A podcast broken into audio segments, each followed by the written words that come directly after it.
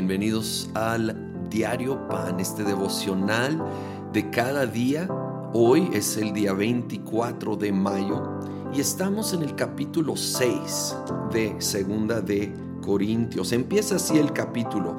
Nosotros, colaboradores de Dios, les rogamos que no reciban su gracia en vano porque Él dice, en el momento propicio te escuché y en el día de salvación te ayudé.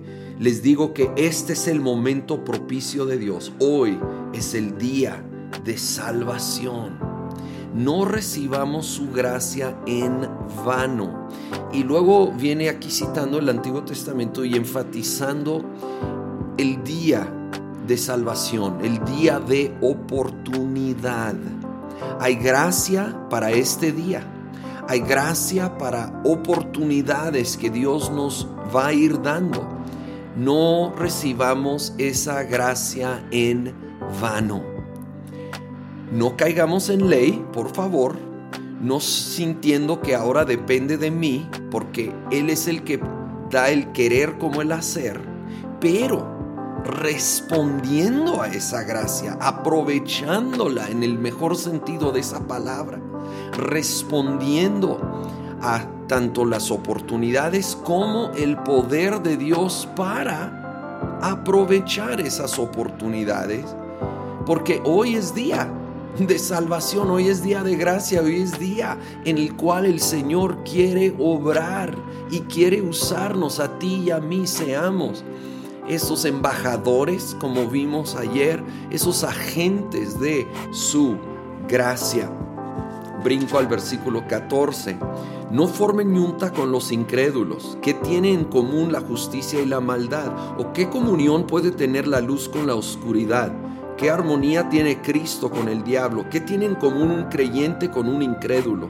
¿En qué concuerdan el templo de Dios y los ídolos? Porque nosotros somos templo del Dios viviente como Él ha dicho, viviré con ellos y caminaré entre ellos. Yo seré su Dios y ellos serán mi pueblo. Por tanto, el Señor añade, salgan en medio de ellos y apártense. No toquen nada impuro y yo los recibiré. Yo seré un padre para ustedes y ustedes serán mis hijos y mis hijas, dice el Señor Todopoderoso. Este es un llamado a la santidad, a la pureza, a alejarnos de todo aquello que no honra a Dios. Ahora, esto obviamente, como todo mensaje, puede ser sacado de contexto y usado en una manera inapropiada y querer aislarte del mundo entero. Acuérdate que somos llamados a ser embajadores y un embajador vive intencionalmente en un país, aún en un país hostil hacia el suyo. No se esconde, no es, se trata de escondernos del mundo, pero sí de ser muy sabios cómo nos rodeamos, con quiénes nos rodeamos, qué escuchamos, cómo, nos, cómo alimentamos nuestra alma. Apartarnos de todo aquello que contamina mientras somos sal y luz en medio de una sociedad caída y me encanta que junto con ese llamado hay esta promesa. Yo seré un padre para ustedes. Yo viviré con ellos, caminaré entre ellos, seré su Dios, ellos serán mi pueblo. El Señor nos llama no solo a alejarnos de lo que contamina, pero acercarnos a Él como un padre que quiere, quiere esa comunión, esa intimidad con nosotros, ¿sí? Y en esa comunión con Él, Él nos va a dar la sabiduría, el discernimiento de que, de sí debemos alejarnos. Y al contrario, cuáles son oportunidades de ser sal, luz y embajadores para Él.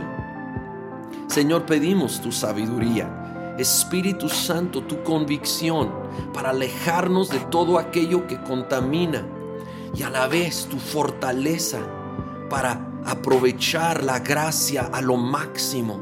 El día de salvación, el poder ser embajadores, el poder ser un testimonio de luz en medio de las tinieblas.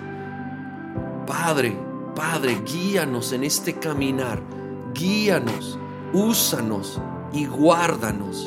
Te lo pedimos todo en el nombre de Cristo Jesús. Amén.